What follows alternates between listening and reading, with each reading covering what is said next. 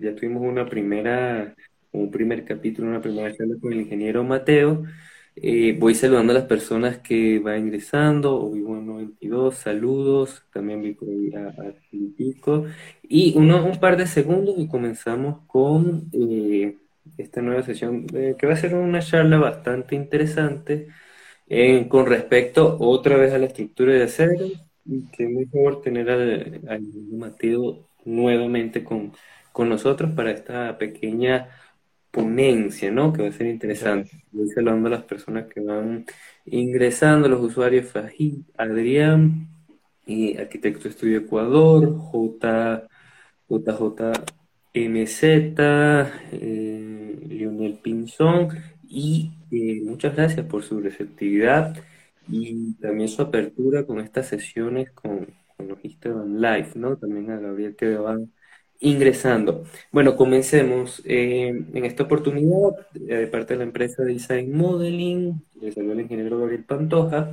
vamos a tener una nueva sesión de Instagram Live. Eh, en esta oportunidad tenemos al ingeniero Mateo. El tema que vamos un poquito a charlar y a debatir el día de hoy es con respecto a cómo diseñar estructuras de acero sismo resistentes.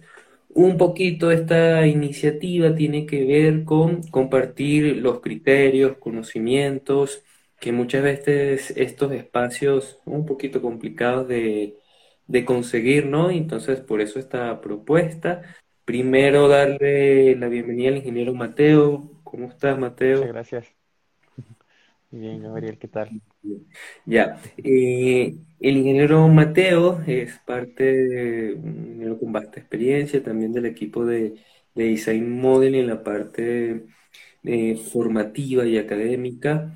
Eh, cuéntanos un poquito de, ti nuevamente. Yo sé que siempre hago esta pregunta al inicio y sé que es un poquito complicado resumirlo en cinco minutos con respecto a tu, presentación, te conozca un poquito tu, tu experiencia y ahí para ingresar y debatirnos el tema principal de las estructuras de acero.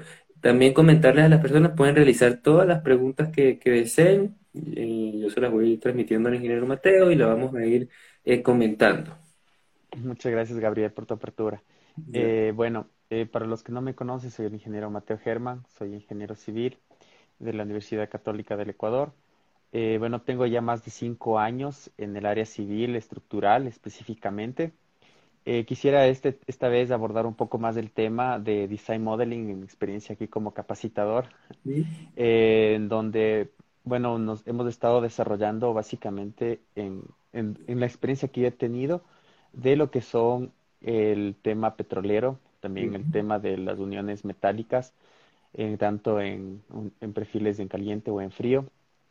Eh, tuvimos la primera sesión ya de lo que fue el primer capítulo de los fundamentos de conexiones metálicas. Eh, parte de eso eh, fue importante ya que el, de los comentarios que recibimos fue de, de también de personas, porque esto no fue solamente abierto a estudiantes, ¿no? sino también a, ya profesionales capacitados que ya tenían más de 10 años. Había un profesor de, de aquí, de una universidad aquí del Ecuador, en donde, bueno, desarrollamos todo el campo de la, ingeniería desde la parte básica, ¿no? Que esa es la parte importante, la parte medular para nosotros como ingenieros. Y eso es lo que he intentado, eh, bueno, transmitir más que un poco, eh, como lo hablamos en la primera sesión, de, de, bueno, cuál ha sido mi experiencia laboral desde mis inicios y todo lo demás. Pero creo que esta vez es importante también que, que destaquemos el trabajo arduo que se ha ido haciendo con Design Modeling y lo que se trata de, explotar, ¿no? Aquí, o sea, las experiencias, las vivencias que se tienen con los, con los estudiantes igual. Ya, y exactamente, eso es lo que estamos buscando.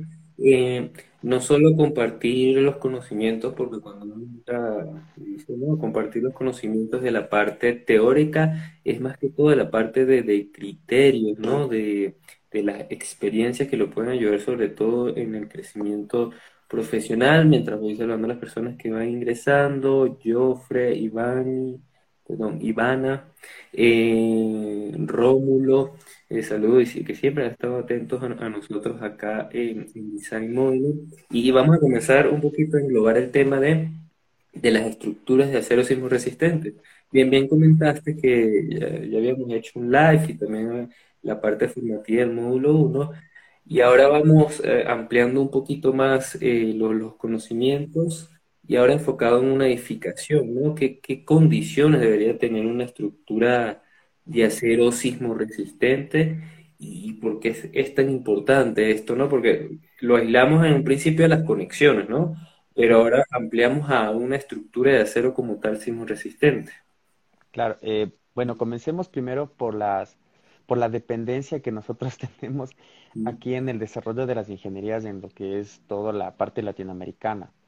Eh, nosotros eh, tenemos, tenemos un sistema activo del suelo eh, por la parte sísmica.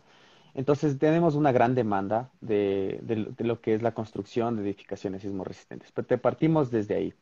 Eh, segundo, eh, las normativas ya eh, nos incluyen, por lo menos aquí en lo que es el Ecuador o lo que sea en México, Colombia. Recién tuvimos un sismo muy fuerte en México, eh, donde todos pusimos presenciar eh, lo impor- la importancia de, de tener edificaciones sismo resistentes, por lo que es salvar vidas, ¿no? Ese es el primer, el, primer objetivo de todo esto. Entonces, bueno, eh, sí, la, la idea, como tú habías dicho, en este segundo módulo, no era tanto ya irnos a la parte de conexiones, a pesar de que vamos a hablar de sismo de resistencia, sino ya enfocados al diseño integral. Entonces, aquí ya vamos a abordar todo lo que son los tem- eh, las, como te decía, las normativas. Eh, las normativas vamos a, para hacerlas un poco generales, ya que aplicarlas netamente locales, como tenemos va- varios estudiantes de toda Latinoamérica, como Guatemala, hemos tenido de Perú, hemos tenido de México, es muy difícil y muy complejo poder abordarlo, pero nosotros nos basamos siempre en la norma americana, en la SS Ujú. 710 o la 716, que es la de las más modernas que ahorita nosotros tenemos, y de ahí partimos en lo que es ya la normativa ISC 360-16 y la ISC 3, 341. Entonces, es importante abordar estos temas porque nosotros ten- primero tenemos que entender cuáles la, las necesidades que, que, que necesitan, en este caso, las conexiones, la- los esfuerzos que nosotros vamos a tener, cómo va a ser el comportamiento en el tiempo de, lo, de todo lo que es el, em, o sea, en esta parte de la historia sísmica. Entonces, todas esas, esas son las, como que las aristas que nosotros tenemos que ir desarrollando, ¿no? Dentro del curso y por lo cual me parece que es ideal que en este segundo módulo, por lo menos las personas que ya se inscribieron en el primero, que ya tienen una mejor idea de la parte básica, que ahora ya vamos a, a verlo de una manera mucho más integral. Claro, perfecto. Y, y te transmito una, un- una pregunta que, siempre me han hecho, eh, de, de manera general, ¿no? En estructuras de acero, ¿qué, qué características debería tener mi, mi estructura para, para considerarse una estructura sismo resistente, ¿no? Eh, ¿qué características debe tener? Y no solo porque siempre me dicen que significa que ahora los perfiles son mucho más grandes de, acero, la estructura es mucho más pesada, y no, es del todo así. ¿Qué, características principales eh, podemos tener en una estructura de acero que, se- pueda catalogar sismo resistente? Claro, eh, bueno, la normativa, la, por lo menos aquí, lo que es la SC, la ISC 341, ya tiene aspectos importantes como, por ejemplo, eh, ¿sí me estás escuchando, Gabriel? Sí, ahí, ahí te escucho. Ya. ahí te escucho. Eh, primeramente hay que destacar que nos dan eh, catalogas, o sea, cataloga dependiendo de la altura de la estructura, nos va catalogando, o sea, el tipo de, de necesidades que nosotros tenemos que aplicar, ¿no es cierto? Entonces aquí tenemos ordinaria, intermedia y especial, dependiendo de los marcos, los marcos sismos resistentes que, que vaya teniendo. Entonces, desde ahí partiríamos. Es innecesario, creo que sería un poco impráctico que yo ahorita diga, bueno, necesitas tener este tipo de perfil o colocar este tipo de, de secciones o, o este tipo de, de conexiones porque muchas veces de los errores que se han ido, eh, tenía, que hemos ido, hemos visto, por lo menos en, en las empresas que yo he estado participando para algunos diseños, es que cuando re- realizan los diseños, no revisan justamente eh, los programas como por lo menos es el SAP, no revisan eh, cuál es el tipo de, de, de- de marco rígido que, que está ya eh, escogiendo el programa. Por ejemplo, el SAP siempre te dice SMF, que que es Special Moment Frame. Entonces ya todo te sale en rojo y empiezan a, a poner perfiles cada vez más altos y, te, y empiezas a ponerlo demasiado rígido y los periodos de, o sea, naturales de la estructura cada vez se empiezan a reducir. Eso quiere decir que las, aceleraciones cada vez van a ser máximas. Y estos, estos tipos de, de tips, por así decirlo, cosas así muy mínimas que podríamos, no es por minimizarlo, ¿no? Pero a veces se nos pasa, porque a veces uno ya quiere saber, bueno, cuánto será el corte máximo de la viga o cuáles serán los esfuerzos máximos en la conexión directa, pero no desarrollamos la parte básica. Y esa es la importancia de lo que nosotros queremos abordar en este nuevo curso, ¿no? Entonces, la, la respuesta ahorita es muy general. No podremos decirle de manera específica porque cada día nosotros vamos a tratar de de desarrollar no solo una casa, capaz sea un galpón, capaz sea un puente. Eh, a veces hay otro tipo de elementos como pueden ser un... Eh, hay, hay unos skits que justamente es para colocar eh, equipos de mecánicos, equipos eléctricos. Entonces, todo eso realmente tiene que ir de, una, en una definición de la, de la normativa. Es, efectivamente. Y para entender todo esto, no es solo desde el punto de vista también teórico, sino que hay que capacitarse, cada proyecto va a ir dando eh, cierta experiencia, todos los proyectos son totalmente diferentes a pesar de que tengan las mismas características y aprovechando y concatenando, hay una pregunta para que no se me escape de, Omar Río Frío, un saludo Omar, había visto curso con nosotros, que digo un poco que esta es una pregunta muy común, que ¿Cuál es la ventaja y desventaja de una estructura metálica versus una estructura de hormigón armado? Muchas veces también, eh, esta pregunta, ah, ¿qué diferencia? Eh, ¿Cuándo es mejor una estructura de acero, una estructura de hormigón? Siempre hacen esta pregunta y Omar pregunta, ¿cuál es la ventaja o, desventaja? ¿O existe una ventaja eh, una con respecto a la otra? A ver, voy a dar algunas ventajas y algunas desventajas, ya que no todo es perfecto. Eh, en el, voy a hablar primero en la parte de, del hormigón armado, ¿sí? En el hormigón armado resulta un poco más económico, tanto por lo que es eh, el tema de mano de obra, ¿sí? Comenzando por eso. Aquí no podemos tampoco descartar el acero, ¿sí? Siempre va a ir incluido el acero, entonces no podemos decir, bueno, porque hago estructura de acero, o sea, totalmente de, eh, un acero estructural, ya me, obvio toda esa parte, ¿no? Esa sería la primera ventaja. Eh, la otra ventaja en hormigón armado también eh, muchas veces es las facilidades de construcción, ¿sí? Y hablo que no es tan importante algunos, ah, por ejemplo, el tema de montajes en, la normativa, la SC710, te, te, da unas exigencias, igual la ISC 36016, unas exigencias para el tipo de montaje. Eso tú no lo tienes en hormigón armado. Pero en cambio, en, cuestiones de desventajas, para ahora hablar la parte de ventaja en, la estructura metálica, que eso es lo que más les interesa, es que aquí en cambio reducimos los tiempos de construcción totalmente. ¿sí? Eso es algo que a mi parecer es algo muy ventajoso. Eh, también es, es algo también muy estético a la vista, es algo que muchas veces se lo escoge solamente por la parte estética. Y, y también eh, no siempre resulta caro.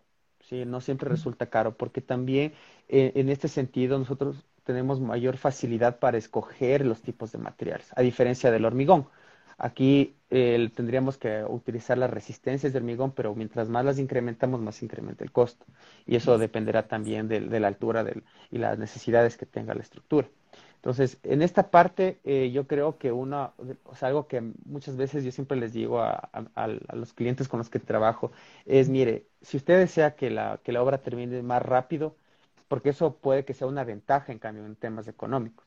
A mi parecer, esa es la, o sea, la, punta más grande del iceberg aquí, donde uno, si, quiere llegar a esa parte, eh, yo diría la estructura metálica. Pero no es por desmerecer la estructura de hormigón, en ese sentido, más es por, por la pregunta.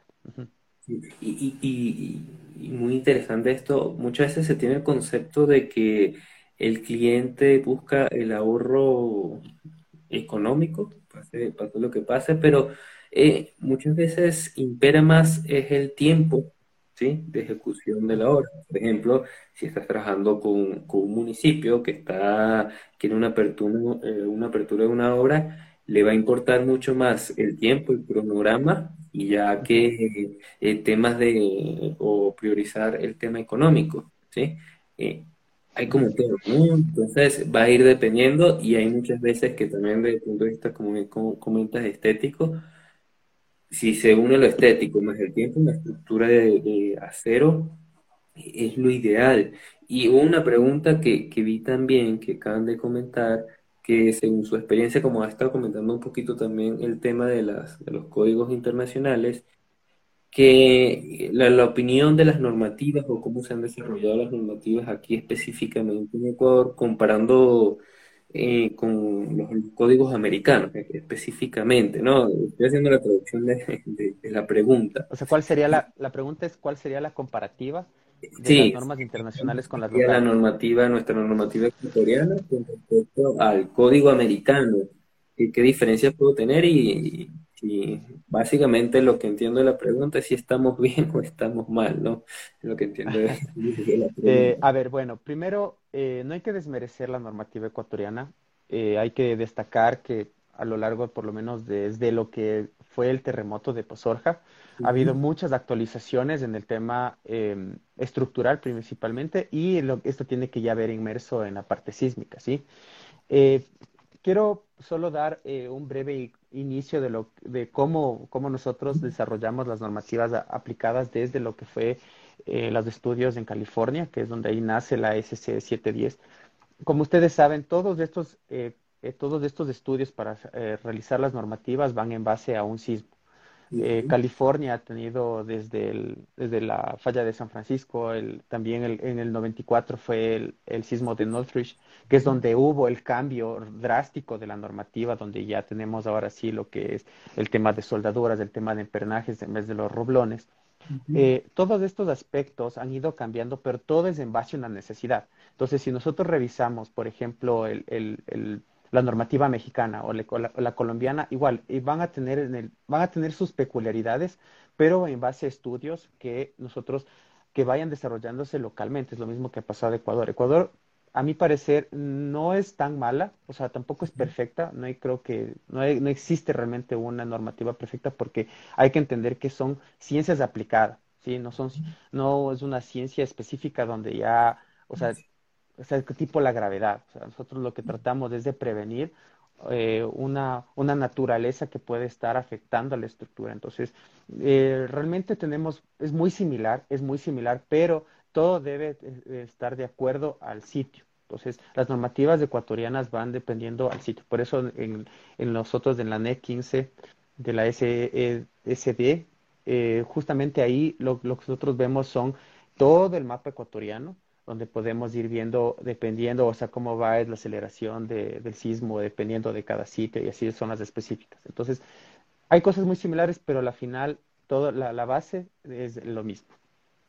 Exactamente, y que es un evento probabilístico. Eh, nosotros, eh, parte de Sismo Resistente, un evento sísmico, es un evento probabilístico, ¿no? Y asumimos un estado crítico y como siempre nos puede pasar la vida útil de la estructura, no sucede el evento sísmico, como puede que sí se supere. Y eh, siempre me han dicho esto de que cada vez que ocurre un terremoto, un evento sísmico, siempre hay una, una revisión, porque producto del comportamiento de la estructura que hubo en ese evento sísmico, se puede optimizar, se puede mejorar, tal cual lo que ocurrió como comentas en, el terremoto de Norwich en el año, si 94, 94 donde hubo un cambio completo, ¿sí? Pero no fue producto de, digamos, de una inspiración, no, tuvo que venir el tema del terremoto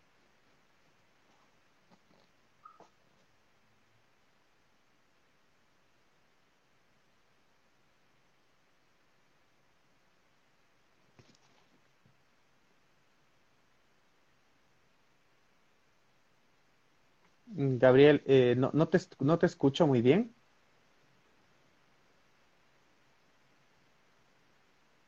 Estás como en silencio. Ahí, ahí, creo que te escucho. Sí, entrando. No te escuchaba. Disculpa.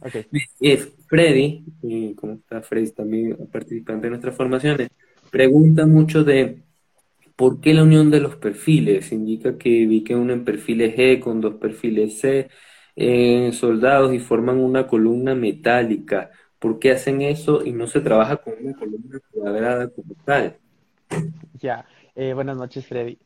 Muchas veces de este tipo de, de elementos juntos, ¿no? Es por temas económicos, netamente. No te puedo decir que funciona mal, porque al final la, el- la soldadura se la calcula y se la realiza justamente en campo en, en- o en una, en un, un taller y funciona muy bien. Al final tú vas a tener la- la- el mismo comportamiento en una tipo I cuando no es una IP, sino una IPN donde sueldan las, las placas. Entonces, este tipo de, de uniones es porque la- las tipo G son muy baratas. Son muy baratas a comparación ya de una tubular y depende mucho también de las facilidades, ¿no? A veces eh, encontrar, a mandar a hacer una tipo cuadrada eh, determina un poco más de tiempo que ya que esté en stock, el, o sea, una tipo G. Entonces, depende mucho de ese tipo de cosas. claro. Y regresando un poquito al tema y pueden seguir haciendo sus preguntas, yo les voy leyendo una pregunta que hicieron un poquito adelante, y ya te la transmito.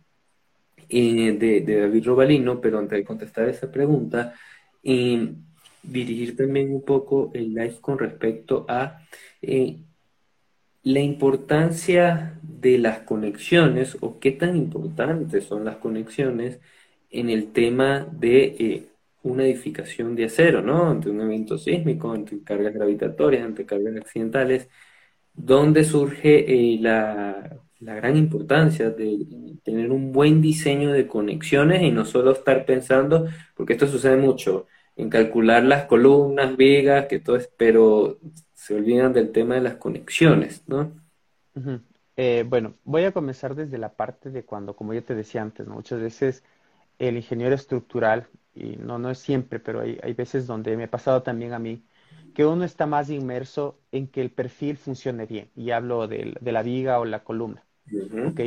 Entonces, eh, por ejemplo, el- la mayoría de, de softwares, cuando tú ya eh, pones, haces el diseño, ¿no es cierto? Y tú ya determinas los ratios para saber que sí está bien hecho todo te va a dar en, en rojo, en verde, de- etcétera. Pero nunca te va a decir el nudo cómo se está comportando. Y el nudo es donde justamente es, eh, es donde vamos a tener la unión, valga la redundancia en todo esto, ¿no? De la columna con la viga. Y ahí ya tengo que saber si se está comportando adecuadamente. Primero, lo primero que yo debería revisar, que es lo que nos dice la norma, es que sea la columna fuerte y la viga débil. Porque de esa manera yo estoy primero, salvaguardando la, toda la estructura. Y ahí tengo que ver cómo va a desarrollarse la unión.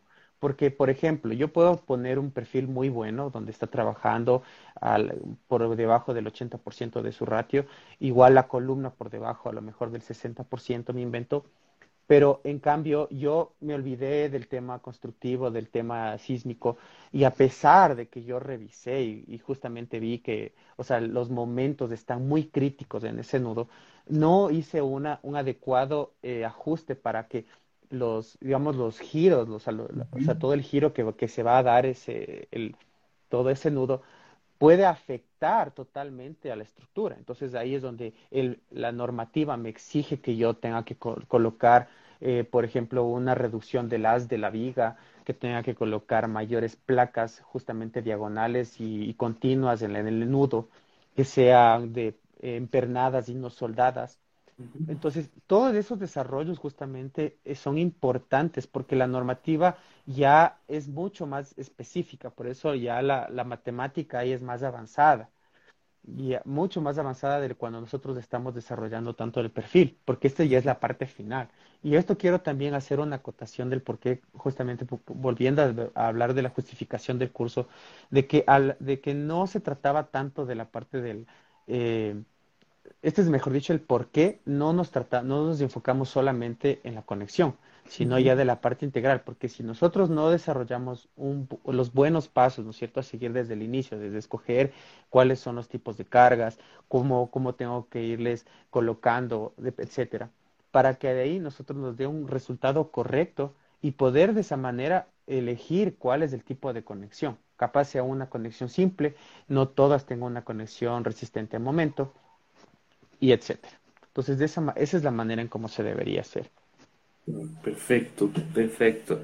Eh, hay una pregunta de, de David y pueden ir realizando todas las preguntas que quieran. La, la idea es que esto también ustedes aprovechen este espacio que en la, en, la práctica, casas que realizan aumento de piso con columna de tubería estructural metálica es correcto usarlo. Es decir, eh, cuando tenemos una, una vivienda, entiendo, voy interpretando un poquito la pregunta, si esa, si una vivienda, cuando yo quiero ampliarla, ¿no? Que esto sucede mucho en la práctica, lo hacen con columnas metálicas, ¿eso es correcto? Un poquito quiere saber o, tener una idea de esto. Ya, eh, bueno, sí es correcto. Y sobre todo cuando nosotros tenemos, esto yo he visto mucho en, estructuras de hormigón armado, ¿sí? En donde algo muy típico, que tienen una losa eh, que nunca, que fue inaccesible o utilizaron a lo mejor para colocar la ropa, etcétera. Empiezan a hacer desde ahí para arriba todo de estructura metálica, a veces se alzan uno o dos pisos. Primero que la estructura metálica, una de las bondades que también hablamos es de que es liviano a comparación de la estructura de hormigón. Esto de alguna forma eh, da un mejor desarrollo al momento del sismo porque no incrementamos el peso y esto es para el cortante basal es importante. aquí lo importante sobre todo es hacer un cálculo porque muchas veces, bueno, yo he visto que llaman a alguien, algún constructor que no, no es ni siquiera un profesional, y simplemente le dicen, bueno, hágame una como tipo pérgola arriba para que yo pueda colocar algo, o una media agua, como se lo dice vulgarmente, en donde de esa manera eh, no estamos realmente desarrollando algo, una estructura que sea viable, ¿sí? O sea, no, no siempre, y esto va a suceder igual si yo lo hago desde el inicio, ¿no? O sea, si sea desde las bases. Pero, no, o sea, no es algo, no es algo incorrecto, realmente es algo que sí se lo puede hacer y se lo hace. Pero siempre verificando, siempre verificando, uh comentas de un diseño estructural, por más pequeño que esté entre comillas, ¿no? Y, y el maestro tenga mucha experiencia, que ha hecho 10.000 ampliaciones y demás, siempre se debe verificar con, un cálculo.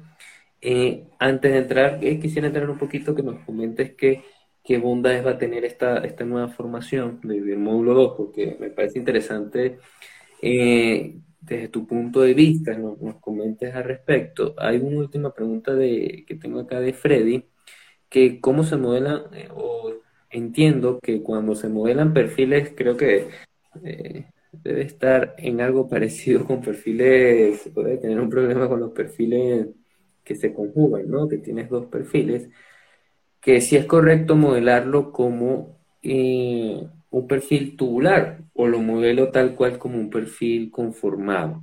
No, se lo tiene que, primero que cuando tú lo, primero, el, cuando es en, en correas casi siempre es en frío.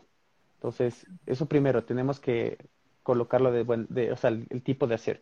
Segundo, se tiene que modelar exactamente como está, o sea, en este caso con 2G, ¿ok? Porque eh, eh, va a cambiar mucho la inercia, ¿sí? O sea, si uno hace un cálculo manual, la inercia te va a dar muy diferente a una cuadra, o sea, perfectamente cuadrada.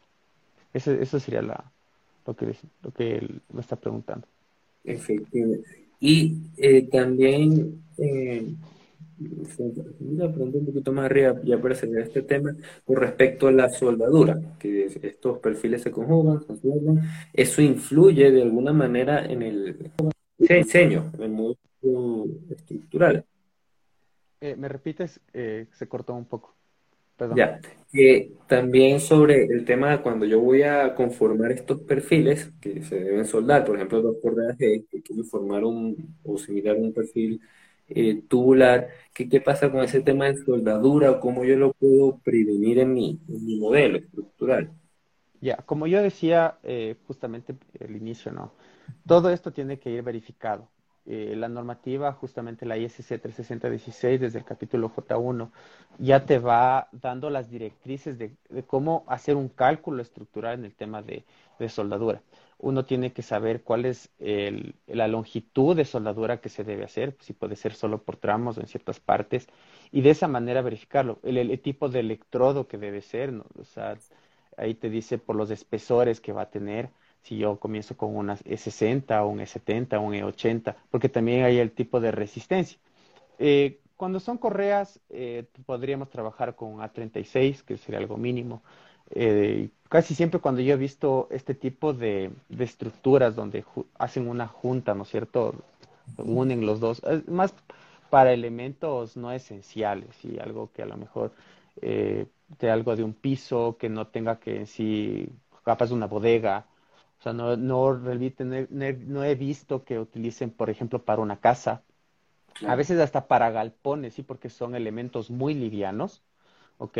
Entonces, pero todo eso se tiene que ir viendo un desarrollo. Eh, en el tema de la soldadura, yo tengo que prevenir muy bien eso, saber los esfuerzos que, los, que voy a tener y si es muy liviano, entonces, bueno, yo lo, eh, estaría aceptando ese criterio. Pero si estamos hablando de una estructura muy grande, entonces ahí sería trabajar con otro tipo de perfiles.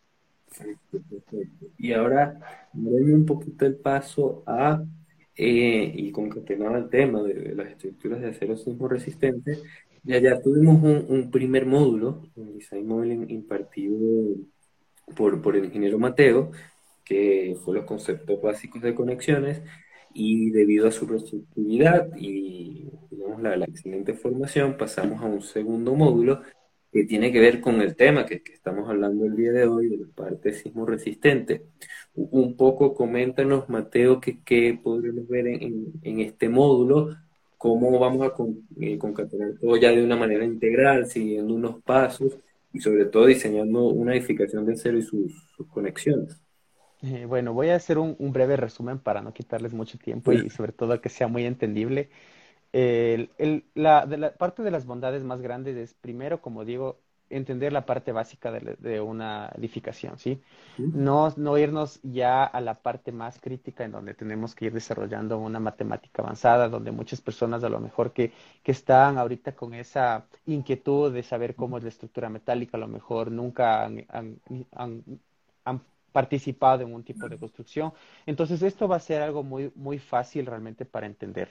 Primero, eh, vamos a desarrollarlo desde el inicio, como digo, eh, desde lo que es, eh, vamos a empezar a desarrollar la estructura metálica desde lo que nos basa una normativa sísmica.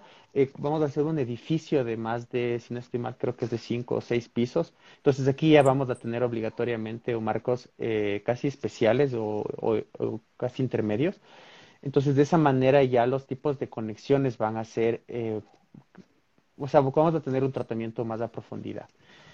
Vamos a ver la parte de sísmica desde la SC 710. Vamos a ver desde la historia también de justamente para el tema de Northridge, cómo se hizo el cambio desde el inicio hasta el final, lo que nosotros ya tenemos ahora. Y vamos a también a tener una peculiaridad, que eso también lo vimos en el primer módulo, que vamos a, nosotros mismos vamos a generar nuestros propios programas de diseño en el MATLAB, que es un, es un lenguaje eh, de programación, ¿sí? que esto nos va a ayudar bastante para poder desarrollar sobre todo los espectros de diseño, que eso vamos a tener que integrarlo en el robot. Y en el robot eh, algo importante es que cuando nosotros ya desarrollemos toda la parte integral, que ya revisemos los, los periodos de, naturales de la estructura, donde nosotros ya revisemos cuáles son las capacidades máximas que va a tener cada elemento, vamos a hacer, eh, vamos a transportar toda esta estructura al Advanced Steel, que es un, se llama una integración, o el, workflow, que es, hablamos en BIM, en donde ya automáticamente vamos a verlo dentro de lo que es ya para hacer el plano.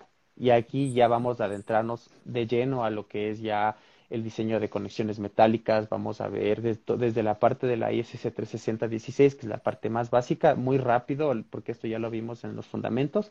Y ya pasamos directamente a la ISC 341, en donde ya nos demanda todo lo que son los marcos eh, resistentes al momento, justamente las conexiones.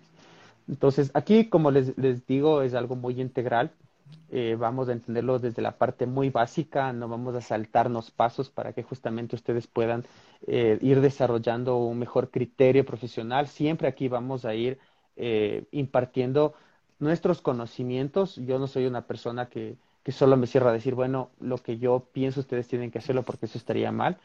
ha habido muchas veces que alguien me ha dicho, mire, ingeniero, esto está un poco mal o está mal corríjalo, lo corregimos y todos aprendemos. Eso también es algo muy bueno que nosotros como Design Modeling estamos muy abiertos a, la, impartición de conocimientos, ¿no?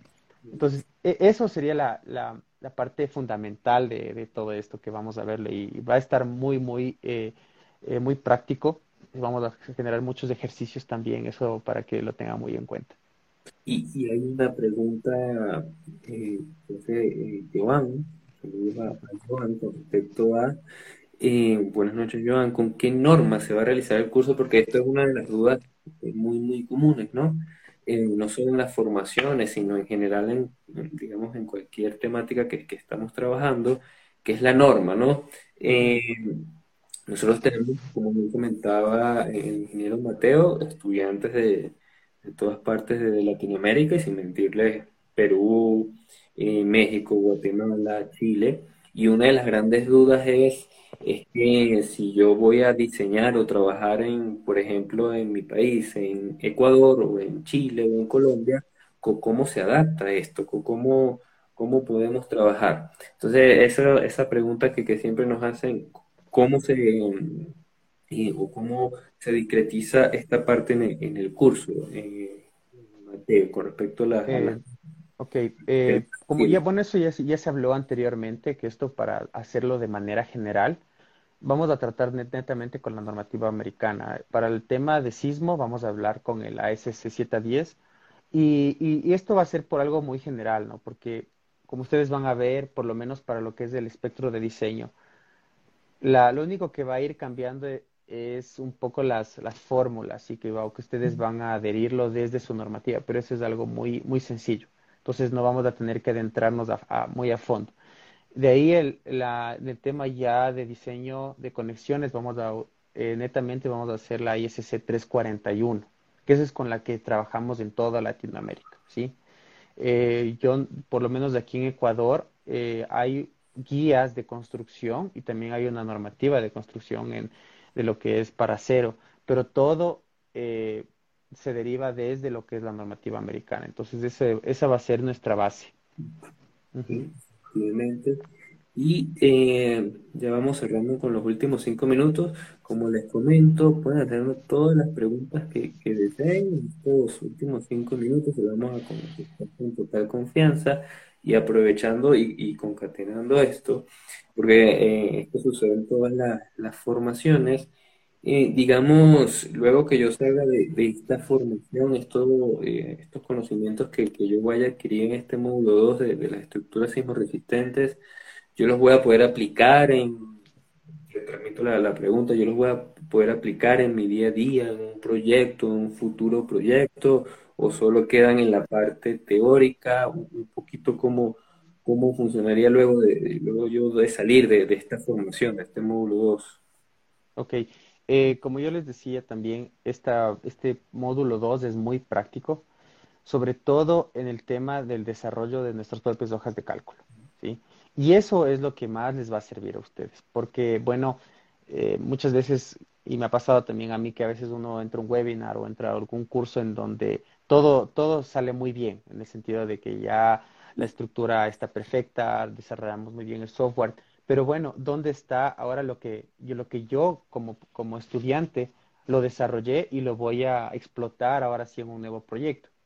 ¿Sí? Que eso es lo que yo voy a, va a ser como que mi plus, lo, que yo voy a, colocarlo en, digamos, en una memoria de cálculo, en alguna hoja de hoja técnica que a mí me, me soliciten. Entonces, eso es lo más importante que justamente nosotros les queremos dar a los estudiantes, que no solo se lleven, bueno, alguna experiencia importante que también es, ¿no? Que es el conocimiento en este caso de su profesor, del desarrollo del software, sino que ustedes ya aplicados a, su conocimiento también, a su criterio, ustedes ya puedan tener sus hojas de cálculo y eso va a valer mucho más que en sí el software, ¿sí? Porque eso es algo que ustedes van a poder presentarlo cuando ustedes ya estén en, su, en una nueva empresa o en su empresa.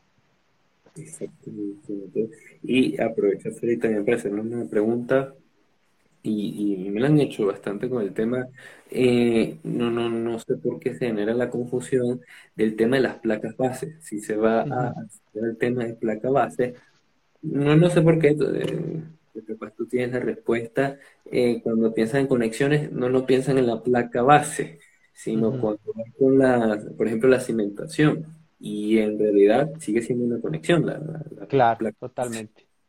Sí, eh, claro, eh, realmente sería ilógico que no se lo vea porque a la final tiene que ver parte de la estructura, ¿no?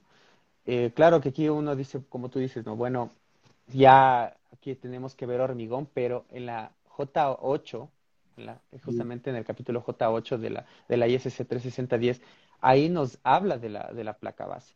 Y ahí ya nos adentramos a una parte del ACI que es, es muy importante que la vimos al final del módulo 1, donde ya tenemos que ver otras peculiaridades, sobre todo la longitud de desarrollo de la, del perno, cómo es el comportamiento que no haya desgarre cuando existe sobre, sobre todo tensiones. ¿sí?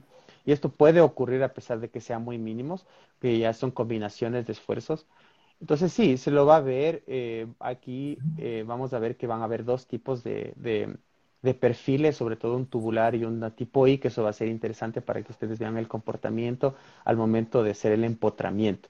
Cómo va a ser, eh, esto si va de, si esto hay alguna diferencia si yo le hago a la final con un plinto aislado, si lo hago para un, un pilote, si lo hago para una losa de cimentación, una, una, una zapata corrida.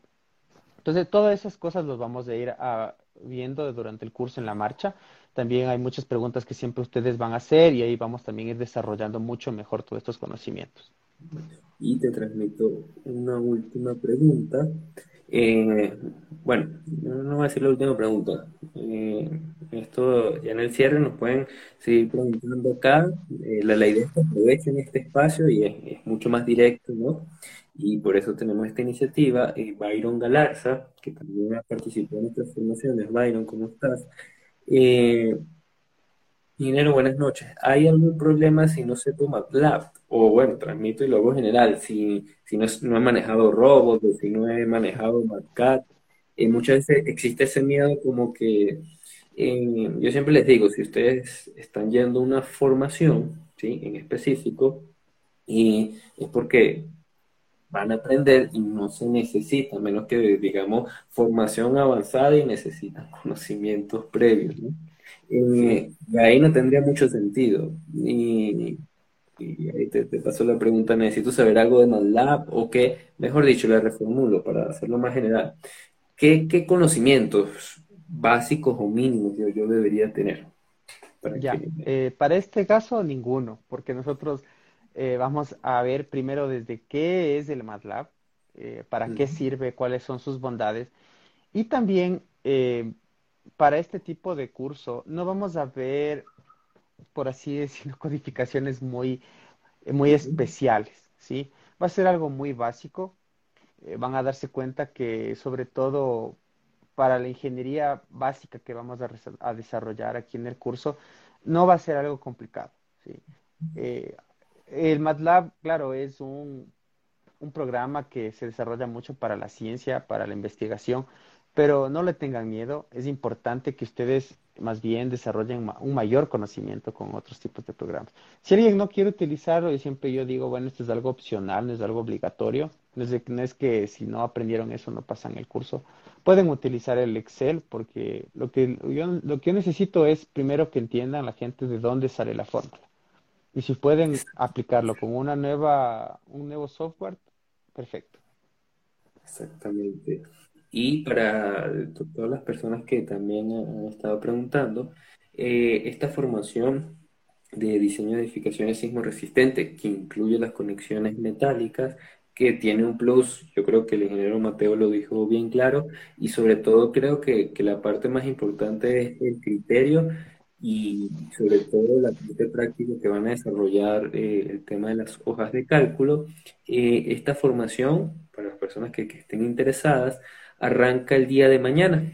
¿sí? El día de mañana, eh, si no estoy mal, es 24, viernes 24 de septiembre. El horario de la formación es lunes, miércoles y viernes, 6 pm 9 pm, hora Ecuador, que en realidad es una hora, para tema horario latinoamericano, la mayoría no va a coincidir con su jornada laboral, es decir, si ustedes eh, salen del trabajo 5 de la tarde o sus estudios 5 o 6 de la tarde, eh, van a poder alcanzar y aún así tenemos muchas bondades con las sesiones son grabadas, es decir, eh, yo quiero practicar una conexión mil veces, lo voy a poder hacer.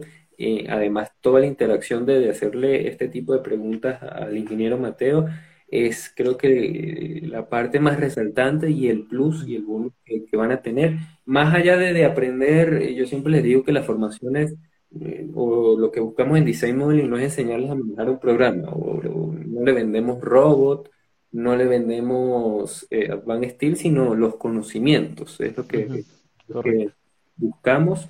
Entonces, a las personas que estén interesadas nos pueden escribir por, por un mensaje privado, tienen nuestros números de WhatsApp en el enlace de, de nuestro perfil de, de Instagram, van a, eh, van a conseguir toda la información, ¿sí? Y no, nos pueden escribir con toda la confianza, nosotros respondemos eh, estos temas de, de mensajes. Y la idea es eh, incentivar este tipo de iniciativas, porque no, no solo realizamos la parte académica, sino que también hacemos este tipo de, de actividades que, que me parece muy interesante y que no, no hay muchos espacios, o considero yo que no, no hay muchos espacios que, que traten este tema de la ingeniería estructural, ¿no? En, en general. Eh, para cerrar, agradecerles, eh, creo que este fue el live donde hemos tenido mayor participación, sobre todo de- del público. Agradecerle al ingeniero Mateo por, por Muchas gracias, y disposición y también la disposición que ha tenido con Design Modeling, que mañana, repito, arrancamos nuevamente con una nueva formación, duración tres semanas, tres semanas más, más el proyecto, así que no es que eh, son esas formaciones, ¿no? Express que, que, que te enseñan en dos horas, no, esto lleva un tiempo, una, una dedicación, entonces arrancaremos el, día de mañana, eh, vuelvo repito, es de la tarde, eh, hora Ecuador, no- nos quedan ocho plazas, si, si no estoy mal, ¿ok? Entonces no nos quedan muchos cupos y lo más probable es que entre hoy y mañana ya agotemos eh, el aforo, así que a ver, si se animan, tienen el tiempo y sobre todo desde el punto de vista profesional, esto no es conocimiento, también esto les va a servir a ustedes desde el punto de vista profesional. Y otro tipo de sorpresa que tenemos para ustedes también desde la empresa con el tema de la marca Autodesk, así que muchas gracias por, por tu tiempo, y espero que eh, el temario Freddy lo pueden encontrar en, en- en el enlace de en Design Movement, tenemos nuestra página, ahí tenemos el, el tema del temario que se va a desarrollar. Y también eh, nos puedes escribir por, por privado, inclusive nosotros nos contactamos contigo por WhatsApp y te indicamos el temario y todas las personas que, que estén aquí conectadas. Eh, le podemos indicar toda la información, solo escríbanos al privado por mensaje directo o ingresan a nuestra página web en Design Mode. Y sí, sí, sí repetiremos, sí repetiremos los, los primeros cursos de nuevo. Se encuentra en modalidad pregrabada y nuevamente van a salir en modalidad eh, online, ¿ok? Y un momento se salió Mateo, no sé si voy a tratar de enviarle la, la invitación, si no ya